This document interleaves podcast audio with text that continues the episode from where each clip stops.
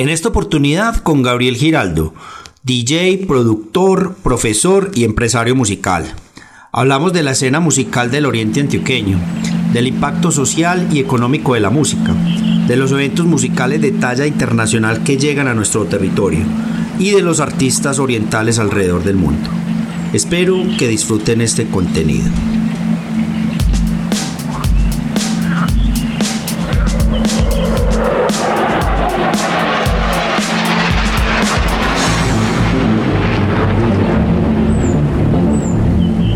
Bienvenidos a lo mejor del Oriente.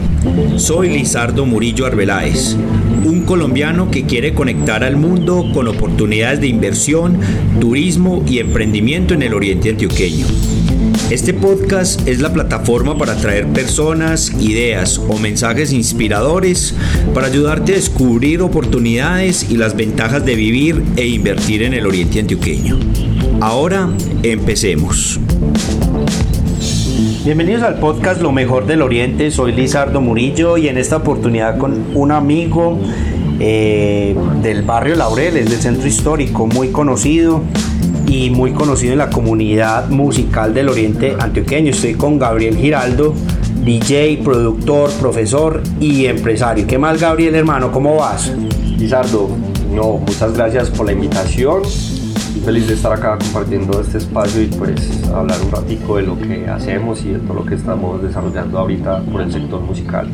No, muchas gracias a vos por aceptarme la invitación, Gabriel. Sabes pues que desde hace días te estaba buscando, hombre, para que habláramos de la escena musical en el Oriente Antioqueño. Empecemos por eso. ¿Cómo ves la escena eh, musical del Oriente Antioqueño? Especialmente lo que te mueves, que es el mundo de la música electrónica, los DJs, todo eso. Contanos un poquito. Bueno, Lizardo, o sea, en general a mí me encanta tener como una perspectiva global de lo que es el campo de la música, no solamente del DJ, si bien es el campo donde yo me desarrollo y tengo pues todos mis procesos, proyectos y labores, me gusta apreciar la música en su generalidad y yo disfruto mucho de los otros géneros que también hacen eco acá en el negro y en el oriente.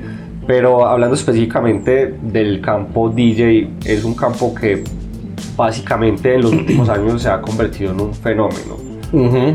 Gracias a, muchas personas que se han apasionado por el tema y también muchas empresas y muchas instituciones que se han acercado y valoran la labor que cumple un DJ eh, a nivel social, porque es muy importante también eh, resaltar de que el DJ ya dejó de ser una figura meramente de entretenimiento nocturno a convertirse en una persona que puede eh, acoger y, amenizar diferentes espacios como tal, viéndolo desde la perspectiva casi que de entretenimiento, o sea, no solamente que la rumba de discoteca, de festivales o de clubes, sino que el DJ puede estar acompañando una pasarela de moda o puede estar acompañando eh, un lanzamiento de una nueva marca, puede estar amenizando un restaurante y es justo pues lo que está sucediendo hoy en día eh, con muchos de los chicos que ahorita pues están casi que desarrollando esta actividad acá.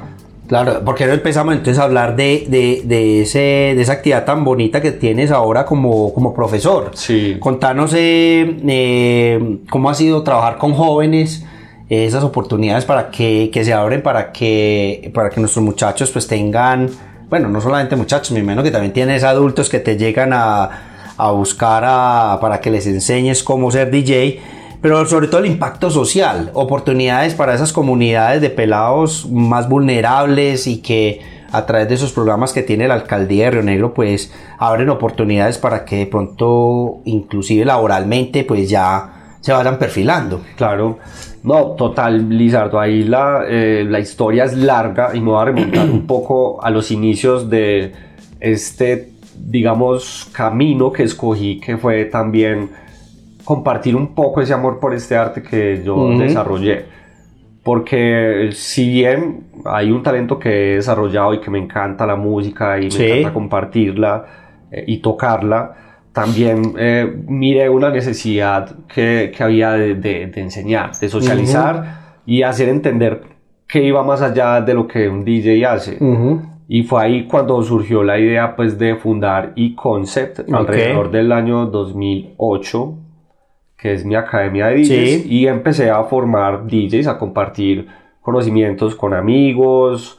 Eh, ellos empezaron a meterse en el cuento, a enamorarse de la música y fueron posteriormente pues consolidándose como DJs.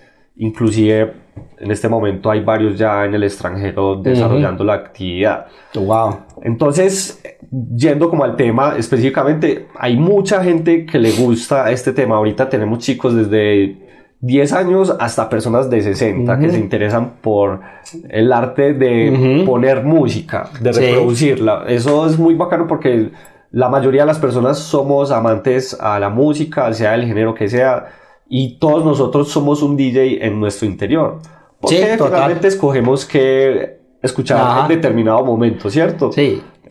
sean reuniones familiares, sea en momentos privados, sea lo que sea, tú escoges cómo te sientes y qué crees que pueda representar eh, musicalmente esa, ese momento, porque eso es lo que es la música, ¿cierto? Claro.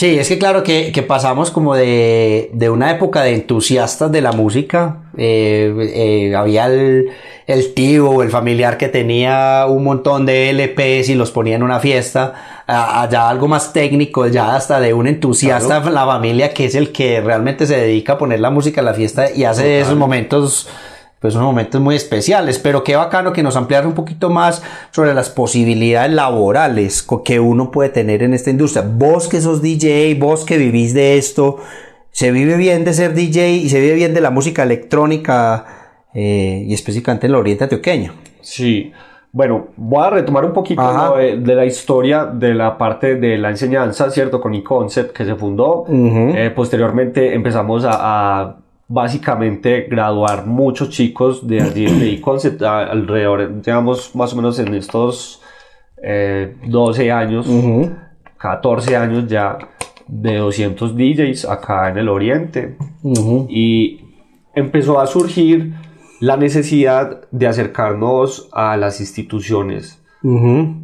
Empezamos a tocar puertas, eh, empezamos con la Universidad Católica, nos abrió la puerta para poder presentarnos como tal y hacer nuestras presentaciones DJ y, mirarlo desde una perspectiva más académica. Inclusive se han hecho varias investigaciones al respecto de cómo la música puede, eh, digamos, lograr eh, eh, más que interpretar, afectar las emociones y tener ciertos significados para las personas. Y, y bueno, ya de ahí la administración local generó un proceso muy importante que es el curso DJ Cultura. Ese proceso se inició junto a iConcept y actualmente llevamos dos años con ese proceso. Ahora, ¿a qué va todo esto como tal? Resulta de que básicamente la oferta laboral está casi que estallada. O sea, hay una Se necesitan DJs. sí. ¿Por qué? Porque el chico que quiere inaugurar su negocio, pues no quiere llevar una banda de rock, sino que quiere llevar un DJ a que les ponga música y como a ellos les guste. Ajá. O sea, la necesidad que satisface el DJ pues es muy explícita. Entonces hay mucha demanda para eso. Bueno, y perdón que te interrumpa, Gary, pero también la viabilidad económica. Me imagino que un DJ, pues es más viable económicamente contratar un DJ que una banda total de rock, como lo mencionas. No, total. Inclusive, Lizardo, eso ha sido un problema grande, porque eso legalmente, inclusive, cuando el DJ empezó a posicionarse en su historia en Estados Unidos, eh, el DJ nació de la radio, nosotros somos un hijo de la radio, el locutor que ponía música entonces, para entretener a las personas. Y luego se dio cuenta de que eh, había una forma de poner la música mejor para entretener y empezaron a surgir las mezclas y los equipos, etc. Se convirtió en un problema legal porque obviamente, por ejemplo, las disqueras como tal y las empresas que manejaban artistas, eh, de bandas, diferentes tipos de bandas, empezaron a ver esto como una amenaza, ¿cierto? ¿Por qué específicamente? Porque se, ah, se creaban bloques completos, ininterrumpidos de, de música y eso ya pues, se Claro. hacía muy difícil cobrar las regalías o, o por qué específicamente. Porque ¿Quieres es que, o sea, el DJ resume todo muy fácil. Ajá. ¿Cierto? O sea, el DJ puede cambiar un ambiente en segundos. Si algo está aburrido, él lo puede mejorar a algo más feliz, Claro. ¿cierto? O si algo está muy efervescente, él lo puede tranquilizar Ajá. de un momento a otro. Sí. Cosa que no puede hacer una banda, porque la banda está limitada a tocar sus eh, canciones, sus álbumes y tiene sus equipos Ajá. dispuestos a todos sus instrumentos y no puede hacer esos cambios Ajá. Eh, de, digamos, De ritmos, de- sí. de ritmos y sobre todo de ambientes. Ajá. Entonces eso fue ganador para que el DJ se lograra pues a un campo a nivel pues mundial y obviamente acá en el oriente pues está haciendo algo eh, igual, está cumpliendo como ese ciclo que ha cumplido en otros países ya Ujú. más desarrollados, pero acá se está llevando de una manera muy particular y pues para mí es muy gratificante hacer parte de esta historia que se lleva acá, sobre todo porque el tema de la administración pública realmente es algo muy particular. O sea, acá eh, lo que pasa no se ve en muchas partes. O sea, yo Claro. tengo amigos DJs en ciudades como Madrid, tengo eh, Londres, tengo en Australia, también tengo varios amigos y me dicen, Gabriel, no, esto acá no se ve. O sea, el Estado no hace eso. Ajá. Y creo que es un chévere ese, ese, ese proceso y ese experimento, porque no sabemos si esto va a durar toda la vida, pues en el tema, hablándolo del Claro, público. esta, esta alcaldía le ha creído, le ha creído al proceso y yo creo que ya, pero ahorita nos contarás, ¿cuántos, cuántos muchachos llevas graduados? 140 Imagínate. y ahorita vamos con las primeras promo- promociones graduadas, que Sí. van a ser aproximadamente 40, salen este año. Sí, bueno, pero para redondear la pregunta, entonces, sí da plata ser DJ, o sea, una, un joven que entra a la academia o que está aprovechando estas oportunidades que, que, que está proporcionando eh, la alcaldía de Río Negro a través de, de, de, tu, de tu academia, puede salir y laboralmente eh, triunfar, digamos, económicamente, pues puede sostener Sí. su familia, puede tener sus pesitos. Ok, bueno, esa pregunta es muy bonita porque tiene muchas connotaciones. Lo primero es que yo a todos los chicos que les comparto mi conocimiento les digo desde el inicio, mira, tú tienes que tener claro de que esto lo haces es porque te gusta. Claro. La música para mí es casi que eh, la interpretación de un ser viviente que no sé si esto sea muy abstracto, pero realmente yo digo que tanto tú le entregas a ella como ella te corresponde a ti. Y eso se hace pues queriéndola, o sea, amándola y siendo disciplinado y eh, entregándose en cierto sentido a ella. Eso también te va a involucrar muchos compromisos. Te va a tocar dejar de eh, hacer otras actividades, de salir con otras personas. Eso hasta donde tú quieras llegar, ella te corresponde como Sí. tal. Eso siempre les digo. Entonces, eh, como tal, obviamente eso muestra sus resultados y es súper importante porque, por ejemplo, yo tengo amigos, o sea, somos amigos eh, desde Medellín, Sí. Río Negro, que viven bien de la música, inclusive tienen un salario superior al de cualquier profesional, Sí, sí. inclusive mucho más. O sea, hay DJs acá en Colombia que pues, cobran por toque 10 millones de pesos, dos horas. Eh, eso es su- Bueno, y sin hablar pues ya los De que los- ya ganan fama a nivel internacional. No, total. Eso, Eso ya son sí. astronóm- cifras astronómicas. Sí, ya los grandes, pues Ajá. que son de Europa normalmente por el mercado y por ser los fundadores del movimiento Ajá. y Estados Unidos sí son absurdos, pues ya Ajá. una cosa de 100 mil dólares, pues Ajá. Toque. Ujú. Y esos son difíciles de mover como tal, pero bueno, inclusive eso consolida una industria y Claro. algún día yo creo que acá en Río Negro Ujú. se podrá tener y contar con esos artistas tan grandes. No, seguro que sí. Es yo que los muchachos y en general el empresario, el emprendedor ahora está aprendiendo mucho el tema de la marca Sí, personal. sí, sí. Y yo lo que veo en, en esos DJs eh, de fama mundial, sin saber mucho de la música, porque eh, pues de este tema de, de- de la música electrónica que tú me has enseñado mucho cuando hablamos. pero lo que hacen ellos muy bien es manejar muy bien la marca personal. Y vos escuchás un, el nombre DJ Tiesto y, y, de una, ah, sí, claro, un... Total. Inclusive, Lizardo, ya volviendo al tema de, de, la generación de empleo al respecto más local, por ejemplo, aquí hay chicos que se pueden ganar, no sé, 200 mil pesos por un toque de cuatro horas. Sí. Los más rasos, por así decirlo, ya empiezan como a desarrollar ese, ese tipo de cobros, aunque hay muchos retos también pues para los chicos. Claro. Tienen que invertir en sus equipos, hay que comprar la música, que es lo más importante. Obviamente mucha gente se preguntará, bueno, pero ¿cómo así es que música yo la puedo conseguir gratis por internet?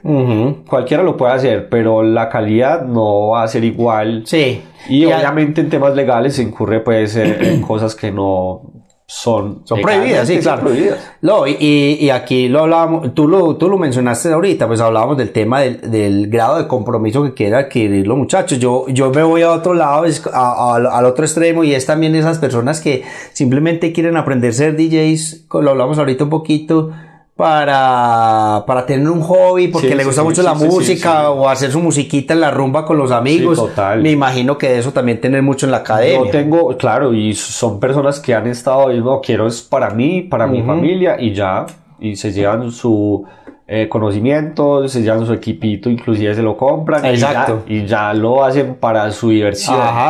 Pero la mayoría, obviamente, ya ven esto, inclusive es algo que es eh, para mí pues muy, que es una observación como hasta, hasta chistosa porque ya lo ven muy serio, o sea, todos entran y no, es que yo ya quiero trabajar con esto, yo ya quiero dejar eh, mis estudios, por así decirlo, muchos chicos, otros dicen, no, yo pienso que esto cuando me yo dejo el trabajo, yo como que wow, o sea, esto Bueno, ¿y cuál es la recomendación ahí? Porque yo que... está cogiendo una dimensión muy, muy asustante, obviamente, porque uno dice, pero venga, pilas que no nos podemos volver todos DJs, pues, y todos, de... porque es algo muy bacano, o sea, tú ves y, y obviamente es un mundo que tiene muchas, muchas eh, cosas buenas, ¿cierto? Pues los viajes, el hacer disfrutar las personas, todo el mundo sonriente y que la pase bien, eso es sin duda a todo el mundo le va a gustar, pero también tiene muchos retos, o sea, sobre todo el tema eh, nocturno es muy fuerte. Muy duro.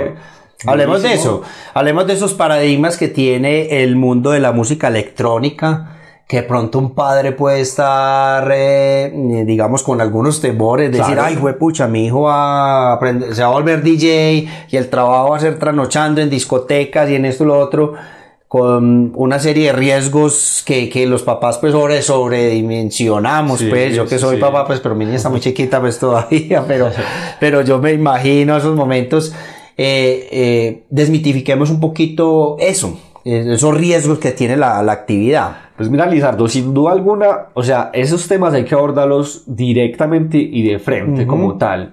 Y evidentemente esta es una labor que por su misma esencia tiene mucha eh, libertad de, digamos, de prestarse para muchas cosas. Claro. Porque es el ocio, porque es el entretenimiento, porque sin duda alguna el fuerte de eh, el tema del DJ es generar consumo de bebidas alcohólicas como tal, ¿cierto?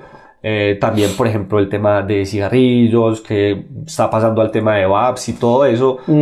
Pero realmente, como te decía al principio, todo ha cambiado mucho. O sea, ya todo se está tornando muy diferente y parte de la esencia de e-concept y el proceso que se lleva con la alcaldía es que se genere una conciencia al respecto de que el DJ ya no es solamente el tema del trasnocho, el tema de tocar de noche, sino que se puede eh, diversificar a muchas otras eh, áreas, pero en concreto con el tema específico eh, de, digamos, del acceso a tantas cosas, como es el tema, por ejemplo, de, las drogas que se ven, es un tema que es muy, la verdad, yo que estoy adentro, es más un tema de, la sociedad, o sea, de lo que se percibe, porque si vos bien puedes ir a un evento donde hay DJs, fácilmente no pasa la gente de tomarse su bebida, su cerveza y ya. A veces es cuestión como también de identificar. Evidentemente, obviamente hay eventos, hay lugares que llevan DJs y, hacen muchas cosas, o sea, pero todo eso casi que está en el marco de la ilegalidad. O sea, siempre que lo he percibido, yo desde que he estado eh, ahorita en esta labor, cuando tú haces las cosas bien, o sea, te acercas a las administraciones, sacas un evento, sacas los permisos, esos eventos son buenos para la gente y el DJ que esté allí y todos los que quieran desarrollar su actividad como tal y poder generar un ingreso ellos lo van a hacer bien y de una manera bien. O sea, invito inclusive pues eh, a la gente que de pronto no se ha acercado a este mundo cuando lo haga también se fijen mucho en las marcas. O sea, sí, es importante eso, porque es que Lizardo, ahorita cualquiera puede rentar una miniteca, puede alquilar una finca. Y hacer la rumba. Manda a hacer un diseño y hace la fiesta y hasta se puede ganar unos pesos porque me ha tocado ver chicos, y no va a mencionar nombre que muy exitosos y, se ganan un dineral, o sea, les haciendo como los after parties, pues que llamamos. Sí, pero eso está totalmente salido de, la connotación profesional. Ajá. Entonces, claro, eso es lo que normalmente involucra un, montón de riesgos, pues que no valen la pena. Exacto, y eso es lo que normalmente se le queda en el imaginario a las personas. Ah, mira, es que esa, esta música y esto es lo que pasa. No, obviamente, como en toda la vida, hay gente que hace cosas no como deberían ser. Y pues precisamente yo creo que esa es la razón de ser de todo lo que se viene trabajando y por lo cual a uno no solamente me gustó poner música, sino bueno, vamos a crear es casi que una cultura al respecto y, y, es muy bonito ver cómo se va abriendo todo este campo tan interesante. Es muy, muy interesante. En alguna oportunidad hablábamos, de hecho, pues eh, le cuento a la gente que pues Gabriel también es productor y de hecho me hizo la la música que de introductoria al podcast, la que ustedes escuchan cada vez que empieza un episodio y que termina. Eh, hablemos de eso, de esas posibilidades de hacer billetico, también de hacer plata como productor, creando canciones, el tema de las regalías, contanos un poquito en qué consiste todas esas posibilidades también de, desarrollar un proyecto económico ya de esta forma. Ok, bueno, entonces está algo que delimitamos que es el campo de DJ, que es el campo de reproducir música, sea propia o de otros artistas, ¿cierto? De tocarlas con equipos profesionales y usar pues altavoces para reproducirlas. Y ya está el campo de la producción, que es donde el productor se sienta con un software eh, especializado, un secuenciador, a producir música. Es muy importante ese tema porque realmente es como la raíz de todo. Es, casi como la parte de la materia prima de todos. O sea, un DJ no podría ser DJ si no tiene el productor que haga las canciones que él toca. Y es un campo muy interesante que en el oriente está empezando a emerger como tal.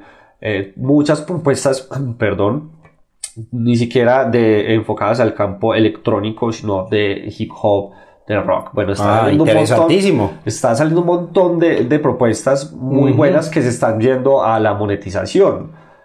A distribuir en las grandes plataformas como tal, digitales, como lo que son, pues, principalmente para los DJs electrónicos, Beatport, Juno, Load, eh, está, bueno, Discogs, que es una de vinilos, que, bueno, es un tema que... Que está volviendo a tomar. Sí, quisiera resaltar porque es una industria que está súper vigente ahora y si no estoy mal, el año pasado fue histórico para la venta de vinilos a nivel mundial.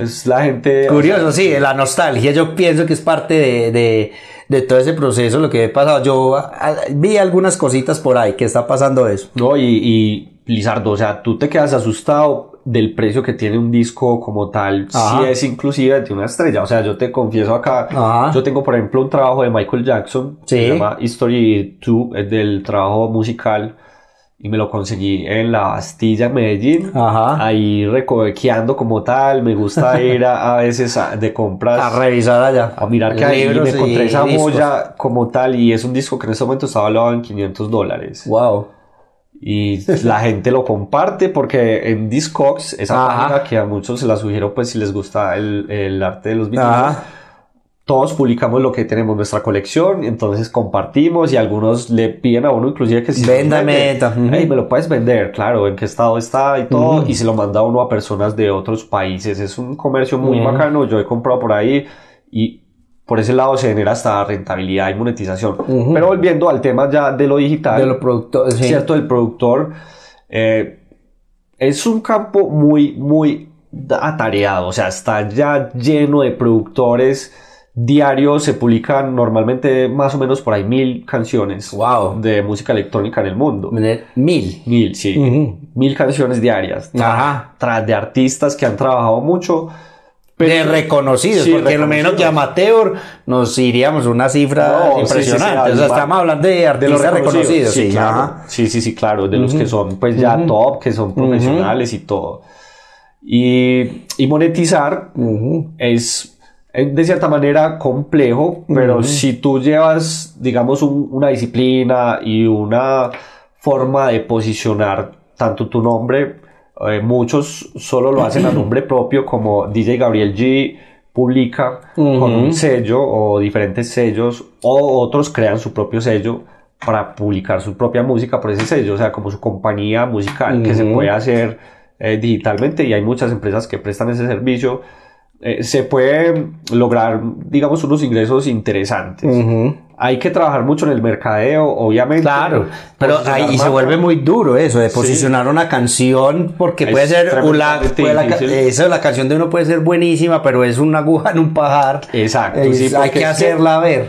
Casi que vos, todos los eh, productores y artistas como tal, tienen que romper una burbuja. Esa, La burbuja es la de lograr que el tema se vuelva viral. O sea, se vuelva un éxito como tal. Eso sucede con muchas Ajá. cosas, con muchas cosas, trabajo de medios, eh, trabajo también, por ejemplo, en videoclips y obviamente un poquito de suerte. También, veces exacto, que alguien le, que alguien la tague o que alguien la, le que la comparta a alguien famoso. Sí, Inclusive he visto artistas en las redes sociales rifando carros y Sí, cosas, pero con tal de que le bajen la canción, etcétera. El que me baje la canción eh, eh, puede entrar en la rifa de un carro, un montón de cosas muy creativas y así y así se va volviendo viral. total, no, yo inclusive conozco eh, eh, personas muy cercanas que, Ajá. o sea, gracias a la vida, pues uno ha podido conocer mucha gente de este medio a nivel mundial y, y conozco gente millonaria, o sea, literalmente millonaria que les gusta ser DJ. Pero no es capaz de pegar una canción. o sea, y tiene toda la plata del mundo. O sea, te cuento, eh, pues tiene su avión propio. O sea, su avión Así de ese propio nivel. y viaja por todo el mundo tocando y bueno, se hace conocer y no, no, No le pega ni una canción. no, no da. Bueno, eso también es parte de lo bonito del Ah. arte. Como te decía ahora, la música escoge también a quién se le el da mercado y en los gustos, sí. y cómo se va dando. Pero eh, ya volviendo concreto, hablando de números, tengo amigos acá a nivel nacional que facturan 300 dólares, 500 dólares que mensuales. es por algo pues más, más terrenal, digámoslo así. Por sus producciones con las regalías que ella les da. Eventualmente, obviamente, el, digamos, DJ y el artista como tal rentabiliza sus labores con los performances, con sus presentaciones. Eso a nivel general de todos. O sea, a ti te ponen, un- no sé, hablando de reggaetoneros, J Balvin o Dua Lipa Ujú. o Coldplay. Ellos deben hacer giras porque esa es la manera donde ellos Claro, ahí se hacen billete. bueno. Claro, porque realmente lo otro no significa tanto para lo que debería, pues, como tal. Sí. Sobre todo porque las plataformas digitales, si bien les dan a ellos unas regalías, por ejemplo, lo que es Spotify. Deezer, bueno, todas estas que hay, les pagan a los artistas por poner su música ahí, pues no es lo que es No. eh, lo que debería. O sea, es un porcentaje mínimo, inclusive eh, hablando del tema de producción en electrónica, eh, por ejemplo, las disqueras o las eh, compañías le dan a uno el 50% de, de las regalías como tal, pero partiendo ese 50% de lo que ellas firman con las plataformas como Sí. Beatport. O sea que te estarían dando como un 25%. O sea, si Ajá. las canciones a- ahorita salen a la venta, al lanzamiento más o menos por uno, eh, coma, yo creo que 6 dólares cada Ajá. canción. Eso, lo, la mitad se queda la Beatport con ella, ¿cierto? La distribuidora digital. Sí. La otra mitad es para que tú la partas con la disquera y pues te queda Son aquí. 25 y 25, Ah. lo- lo- el otro, la otra mitad. No, excelente, pero que, que hay unas posibilidades muy interesantes. ¿Cómo ves el Oriente Antioqueño precisamente? Porque hablabas, bueno, 300 dólares. Uno dice, bueno, no es mucho, pero ahí es donde eh, Colombia, Latinoamérica, específicamente el oriente antioqueño, pues se vuelve interesante para los artistas eh, vivir. O sea, eh, algo, un tema que he tocado, mm, digamos, recurrentemente en este podcast el tema de los nómadas digitales. Y ahí es donde se abre la posibilidad para que artistas de todo el mundo pues vengan, se establezcan aquí, hagan sus creaciones, mientras se establecen, ganen unos cuantos dólares y, y por ese tipo de cambio pues eh, puedan tener una vida más relativamente eh, cómoda aquí en el Oriente Antioqueño. Eh, ah, ¿Conoces algunos casos de algo que pueda pasar de, de artistas extranjeros que estén aquí en Medellín haciendo precisamente eso? Pues la verdad, casi todos los que vienen se quieren quedar. Ajá. Todos, o sea, desde los que he podido invitar a mis eventos y compartir en festivales, realmente, o sea, aquí hay algo muy bonito que parte ya, yo creo que más de lo eh, casi que entendible y es como algo mágico para los artistas. No sé si es por el, el bueno, la- obviamente la geografía, el clima, les gusta mucho y hay sentados muchos artistas Sí. acá, o sea, y pues vos por el sector de Llano Grande puedes encontrar fincas de todos los artistas reconocidos Así de es. Colombia. Así es. O sea, de Colombia como tal, en todos los géneros. Y para el campo de DJ se está convirtiendo en un atractivo muy interesante porque pues evidentemente hay una industria que se está consolidando y creo que hay algo muy importante y el punto de partida para que esto sea ya un hecho es, es la realización de grandes festivales que se Así están es. empezando a, a hacer acá. Ujú. Esto no es nuevo, o sea, los festivales como tal vienen desde el año 2000 que fueron inclusive las primeras grandes raves del país se hicieron fue acá en el oriente y en Río Negro pues se tocó las lomas con el Red Bull Rave Sí. o eh, por ejemplo el en ese estuve, en ese estuve yo. Sí. Sí. bueno, a mí me hubiese encantado, pues estaba muy pequeño. Ah, ya sí, no te- Yo escuchaba la música. Pero ya lejos. estuvimos, estuvimos debajo de la carpa del Red Bull Rave en el- las lomas. Y, y, por ejemplo, el hipódromo, los comuneros. Sí, también se hizo uno en, en Llano Grande. Ujú. En el club Llano Grande se hizo uno muy importante con Carl Cox. Y ahí paró un poco. Claro. ¿Cierto? Para un poco, ya se fueron otra vez por, para Bogotá, los grandes empresarios a desarrollarlos allí. Medellín ya indudablemente está siendo casi que una capital eh, Ujú. mundial para el tema de DJ, es impresionante. Y de vida nocturna en general Sí. se le unió a la gastronomía y a todo este tema de movimiento hotelero muy interesante que viene pasando, del turismo, etcétera. O sea, y entró es- la música. Sí, es, es absurdo lo que uno ve, o sea, yo veo y yo, uy, pero ¿cómo lo hacen? O sea, ¿cómo logran tener festivales, por ejemplo, que traigan 30 DJs top internacionales que cada DJ puede cobrar 90 mil dólares? Ujú. O sea, es muy grande. Ya uno Claro. dice, wow, esto está cogiendo unas dimensiones fuertes. Y indudablemente el Oriente, que es la zona de crecimiento eh, de Antioquia, Claro. que es más fuerte, va a ir para. Hablemos un poquito de eso, Gabriel. Hablemos del Lovers Festival, que, que has- sos parte pues de ese festival desde su nacimiento y ese festival que se viene próximamente aquí en el Oriente Antioqueño, que ojalá pues se siga haciendo consecutivamente todos los años, que es el Ultra. Sí. Contanos un poquito de esos grandes eventos que también, ¿por qué vienen al Oriente? Porque dicen, el Oriente es el lugar para hacer estos eventos. Bueno, o sea, Lovers es una historia muy bonita porque nació del amor a la música y de la amistad. Ujú. Eso fue un sueño que hemos tenido siempre los que estamos metidos en el Lovers, que es Juan Carlos, Wilfer González y, y yo. y, y nos gustó siempre proponer y hacer eventos hasta que eh, a Juan se le, se le ocurrió la idea de hacer, venga, hagamos esto ya más grande, o sea, no hagamos fiestas para 500 personas. Sí. Eh, no metamos otras marcas de Medellín o de Bogotá para que nos apoyen, sino que hagámoslo ya solos y démosle fuerza.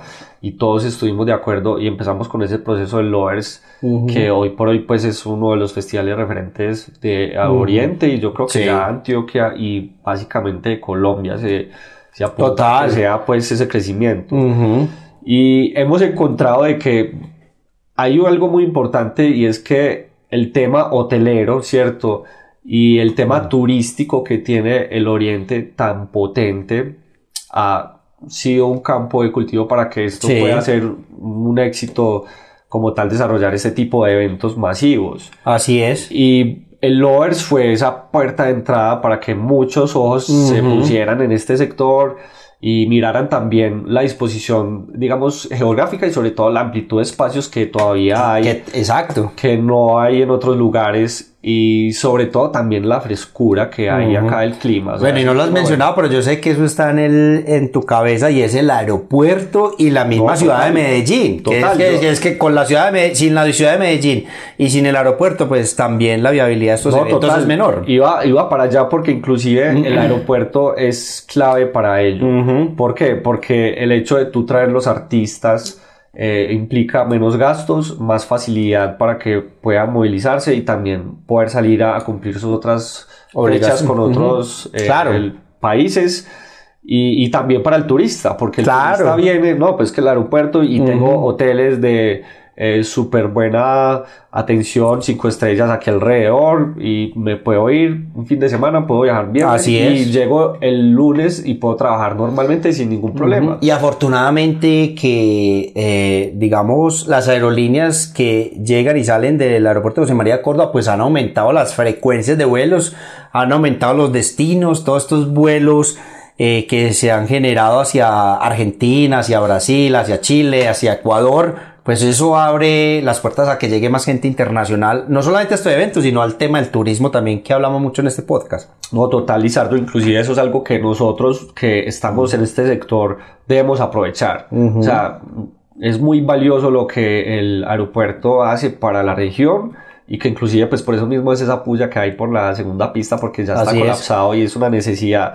Y eh, ya la parte de Medellín con el túnel de Oriente Total. evidentemente aumentó el flujo de personas acá y Medellín es supremamente interesante Ujú. eh, con su cultura porque la gente de Medellín es una eh, la gente de Medellín es, es gente que le gusta apreciar lo bueno y, y lo digamos lo retribuye cierto entonces son personas que tienen un poder adquisitivo interesante Claro. entonces están subiendo les está gustando y eso pues lo están aprovechando muchos tipos de propuestas como Sí. tal y bueno ahorita viene lo más fuerte que es algo que yo creo que va a ser histórico y que va a ser un reto para eh, tanto la región de Oriente como para el municipio de Río Negro y es poder atender ya un festival como lo es el Ultra Music, que es el festival Ujú. básicamente más grande que tiene Estados Unidos Ujú. y que se quiso venir a, Latinoamérica a realizar sus ediciones y pues en Colombia precisamente se fijó en, En Río Negro. para hacer su primera edición.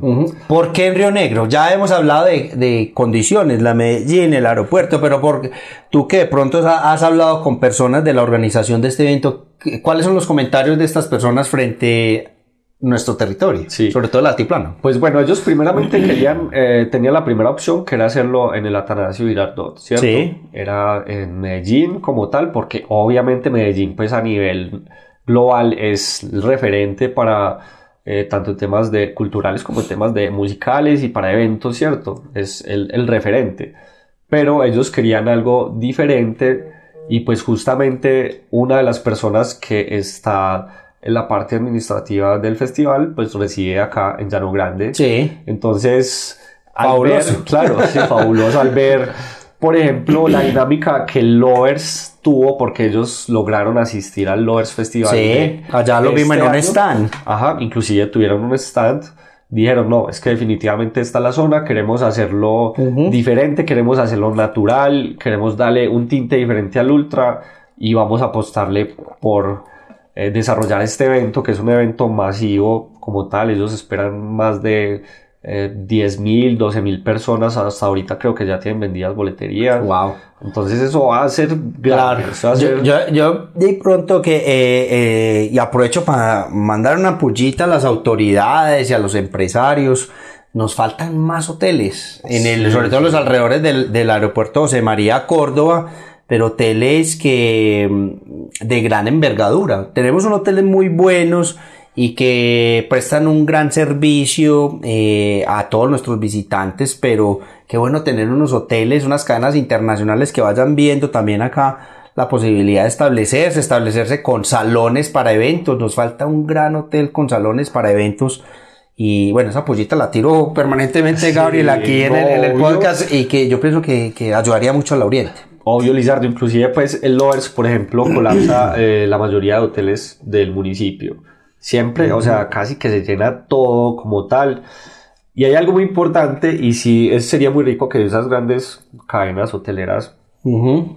empiecen a hacer presencia acá. Sí. ¿Por qué? Porque a mí me lo preguntan mucho los managers de los artistas Sí. y me dicen, Gabriel, eh, bueno, queremos, no, nosotros, nuestros artistas son los cadena hotelera Hilton o de no hay, ¿no? es. Entonces en Medellín y viajamos, o sea, no lo transportas hasta allá y lo llevas y uno dice, ah, bueno, o sea, ya incurrimos en tiempos que es bien difícil de manejar cuando tú estás desarrollando el evento, eso se vuelve complejo porque Sí, sí, cuando sí. tú necesitas el artista una hora, pues mientras llega de Medellín y a veces hay taco, a Claro. veces cerraron el túnel o a veces puede ocasionar casi que mm, una tragedia, por así decirlo, de no presentación o de que otro artista no logre su presentación porque él... No, estamos perdiendo plata en el oriente, estamos perdiendo la posibilidad de generar más ingresos, porque estoy totalmente seguro que para este evento del Ultra, los hoteles del altiplano, al menos los de, al- de los alrededores del aeropuerto de María de Córdoba, van a estar full. No, todos. no van a dar la, no van a dar la talla, inclusive, o sea, es un festival que a nivel nacional se vendió muy bien. Ujú. Cuando salió como tal, se agotaron pues las primeras etapas, o sea, en cuestión de horas. Entonces, me imagino que ya la gente tendrá sus reservas. Claro, uno ya está preparado, Sí. ya a estas alturas ya está listo para, para todo Ya su viaje, para toda su experiencia. Sí. Bueno, Gabriel, para entrar en esta última parte del podcast, hablemos un poquitico de esos artistas emergentes del oriente antioqueño. Y ahorita nos mencionaste que habían, con, ya tenías varias personas conocidos que están en otros países trabajando, actuando como DJs. Eh, contanos un poquito de esas experiencias. Eh, hay buenos DJs en el oriente. Si dan la talla, contanos un poquito de eso.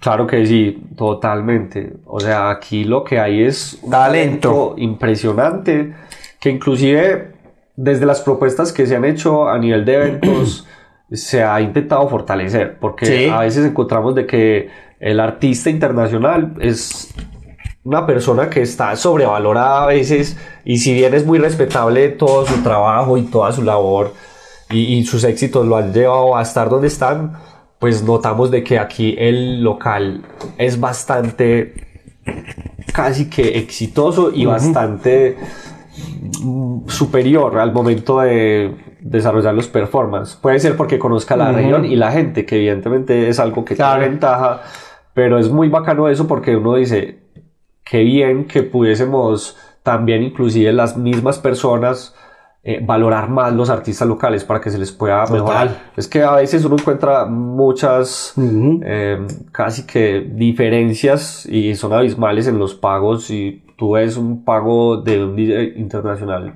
son 100 veces más que lo de un local Mm. y a veces el local es mucho mejor. Claro. Entonces creo que también ahí hay que trabajarlo mucho por parte de los empresarios, de generar esa cultura y sobre todo de la gente también. Pero aquí el talento está a flote y creo que muchos de esos chicos que inclusive nos van a escuchar en este podcast, pues la idea es que eh, trabajen un poco más. Para mí el consejo más importante es en la parte de, de profesionalizar también la imagen. Claro, la marca personal. las marcas personales, porque no se trata solamente de sacar música, o sea, Ujú. básicamente el producto como tal, musical, es un 15% de todo lo que significa ser Un exitoso en el tema de, de DJ y de producción. ¿Por qué? Porque es que no solamente sonar bueno, o sea, Claro. tienes que generar una buena imagen, una buena recordación de marca, tienes que hacer trabajo de eh, relaciones públicas, tienes que contactar gente y conocerte y moverte en el mercado.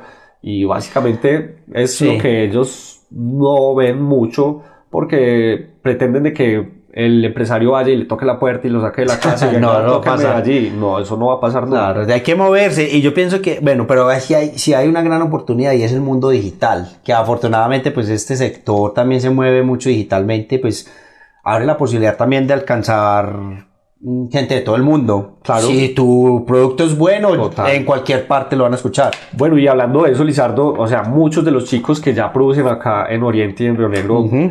La mayoría son es, exitosos en el exterior. Así O sea, es. la música la suenan, son DJs de eh, Francia, en España, en Rusia, como Ajá. tal. Y uno dice, ve y los tocan en festivales.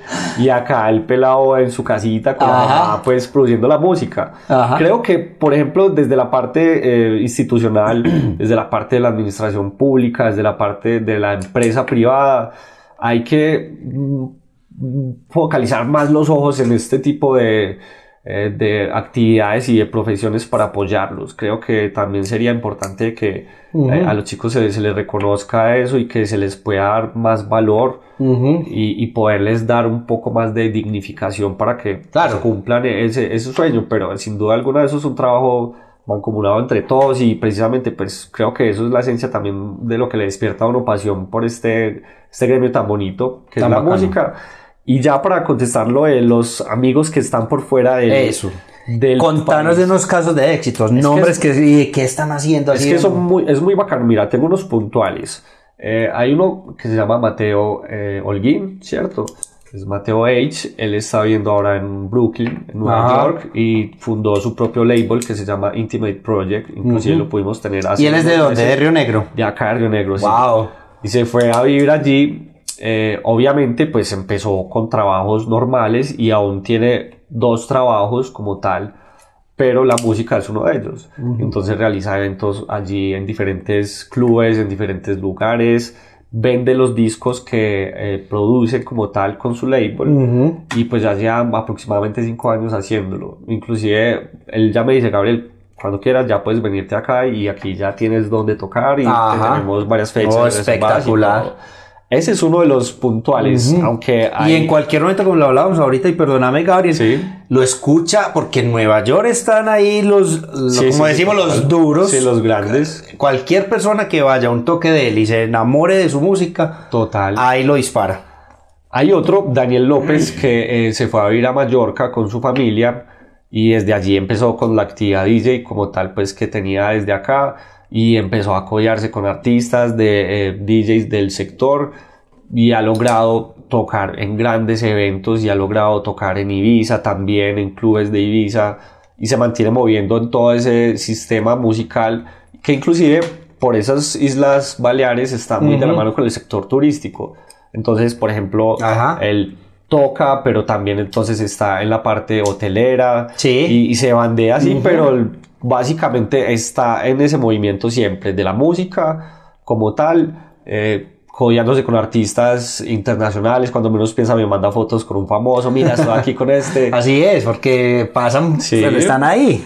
Y tengo otros amigos en Australia, están en Melbourne, eh, Luis Cardona y Daniel Ramírez, están allá, también son DJs y ahorita están tocando en grandes festivales como tal pero todos se apoyan un poco en la estabilidad laboral, ¿cierto? Pues tienen una, dos trabajos casi, básicamente el de la música y tienen otro que les da pues digamos que esa estabilidad de pronto que cuando no puedan tener toques, etcétera, lo, lo hagan. Pero me dicen, Gabriel, yo aquí cobro por una hora 200 dólares. O sea, una hora de toque y uno, bueno, eso está muy bien, o sea, está mejor pago que aquí muchas veces. Sí. Y, y también me dicen, no, o sea, aquí lo que hace falta es inclusive traer más, talento de Colombia porque la gente disfruta mucho de lo que, eh, digamos que esa esencia latina que carga todas las personas colombianas y sobre todo de, por aquí que, les gusta mucho, o sea, les gusta cómo ponemos la música y la manera en que seleccionamos y ha sido un atractivo.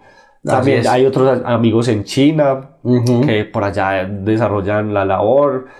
Mm, a ver quién se me escapa por acá, que este, hay unos en Inglaterra también. Pero me gusta mucho la forma que, los presentas y que presentas la actividad, no como, eh, no, esta gente está millonaria en el exterior, sino que estás presentando, bueno, ojo, aquí hay unas posibilidades de triunfar y triunfar grandemente, pero paso a paso, con los pies en la tierra, nos da los ejemplos de, de tus amigos que algunos tienen sus trabajos, eh, adicionales para, para, ayudarse económicamente, pero desarrollan también la actividad eh, DJ, están haciendo sus pinitos y lo, lo van a lograr, estoy seguro. Sí, sí, es que Lizardo, para mí, inclusive ese es el mensaje más importante, yo creo que como para ir redondeando todo, y es que evidentemente esto puede ser un tema que si lo desarrollas bien te puede dar todo el acceso a lo que tú quieras y, conseguir mucho dinero con ello. Pero sin duda alguna es bien difícil el camino y no va a ser fácil y no va a ser rápido. Puede que pase en unos casos excepcionales que son muy puntuales que tú ves como tal. Uy, en un año este man se volvió una estrella y ya cobra X millones siempre y se la pasa viajando de Miami, Miami, Eso pasa. Pero a mí me gusta mucho dejar claro ese mensaje porque finalmente eh, no quiero que la música se, se, convierta como en ese sueño frustrado de muchos. Ajá. ¿Cierto? Porque se vuelve después ya en una frustración de que le apuestas tanto que finalmente no te dio lo que tú pretendías. Ajá. Y, y, creo que cuando tú lo llevas más equilibrado, como teniéndolo como una diversión, como un hobby, y se te van presentando las oportunidades eventualmente con tu disciplina, ya puedes ir tomando esas decisiones de decir, venga, ahora sí me puedo ir soltando de estas otras cosas y voy a dedicarme 100% a esto como yo lo hice en algún momento, pero yo, por ejemplo, Lizardo, o sea, yo tengo mi carrera profesional, yo monté mi empresa con mi hermano de confecciones para irme apoyando porque era difícil, o sea, es que eh, los equipos son muy costosos, comprar música es muy costoso, tenerte... Eh, tener al día todo tu, tu setup musical y estar actualizado cuesta mucho y mucho tiempo. Entonces, a veces eso es lo que no ven la mayoría la gente, sí, nada, la gente nada más ve los, eh, los gloriosos, pero no ve todo el camino. Ya te ve disfrutando a ti allá. Ah, después de 10 años. Claro, sí, tú dices, ah, no es que ah, dos horas y se ganó 50 eh. millones por dos horas. No, pero es que, o sea, ¿cuántos años y cuántas horas estuvo en un estudio? Mejorando el sonido, dándole vueltas a la selección musical. Básicamente, por ejemplo, yo soy de las personas que para preparar un set, dependiendo de las presentaciones, me puedo gastar a veces dos semanas en la curaduría musical de una sesión de dos horas. Así es. Imagínate, dos semanas, claro. Preparándose. obviamente ya tengo como un ritmo como tal para, para no, hacerlo. no desgastarme, no cuidarme mucho los oídos también y bueno, muchos consejos pues que uno les va dando a los chicos ahí muy bacano toda la perspectiva, Gabriel, que le traes a todo, toda la gente, sobre todo, pero, eh, pero sobre todo haga redundancia a tus alumnos, que yo, se te nota ahí ya ese espíritu de educador que tienes acá, que lo estás transmitiendo en el podcast y que obviamente me imagino que es lo que transmiten en, tu, en, tus actividades diariamente como profesor. Bueno, Gabriel, no sé si te queda algo más que quieras compartir o contanos de una vez cómo te puede contactar la gente, cómo pueden conocer tu proyecto y cómo, si quieren convertirse en DJ, cómo te pueden contactar y contratar. No, Lizardo, pues eh, creo que hemos alargado bastante ya el, el Estuvo muy chévere. Sí, se nos fue el tiempo volando. Eh, para mí también es un placer poder compartir estos espacios y agradecerte pues a ti por la invitación porque creo que en general estos espacios es lo que va a hacer crecer más la cultura como tal y desde el ámbito de DJ es fundamental que los chicos empiecen a, también a formarse y toda la gente que quiera conocer sobre este tema pues lo haga. Y para ello pueden eh, visitar primeramente nuestra página web de eConcept que es www.e-concept.co Ahí tenemos material muy importante, tenemos algunos artículos que hemos publicado al respecto de la música, tenemos eh, unas eh, historias sobre la música, entrevistas y también publicaciones de eventos próximos y también artistas y, bueno, toda la información al respecto. Y obviamente ya nos pueden seguir en redes sociales como tal, en mi Instagram como artista, que es arroba gabriel-g, ¿cierto? Y el de eConcept, que es con E, eConcept Community con doble M en Instagram. Y también en Facebook tenemos las mismas como tal. Facebook e Instagram, E-Concept, Community y Gabriel G. Excelente, Gabriel. Eh, bueno, agradecerte por este rato tan educativo. Aprendí muchísimo hoy también, como cada vez que hablamos, que siempre me lleva un montón de conocimiento acerca de, del tema musical, sobre todo en, lo que te, eh, te mueves, que es la música electrónica y el tema de los DJs. Te agradezco mucho por, esta, por aceptarme la invitación y a todos ustedes que nos escucharon el día de hoy. Muchas gracias y nos escuchamos en el próximo episodio. Chao. Gracias por escuchar el podcast Lo mejor del Oriente. No olvides seguirnos en nuestras redes sociales para que no se pierdan los episodios futuros. Compartan sus comentarios con nosotros si les gustó este episodio. Y si usted quiere conocer más acerca de lo que el Oriente Antioqueño tiene para ofrecer, asegúrese de visitar nuestra página lomejordeloriente.com. Hasta la próxima.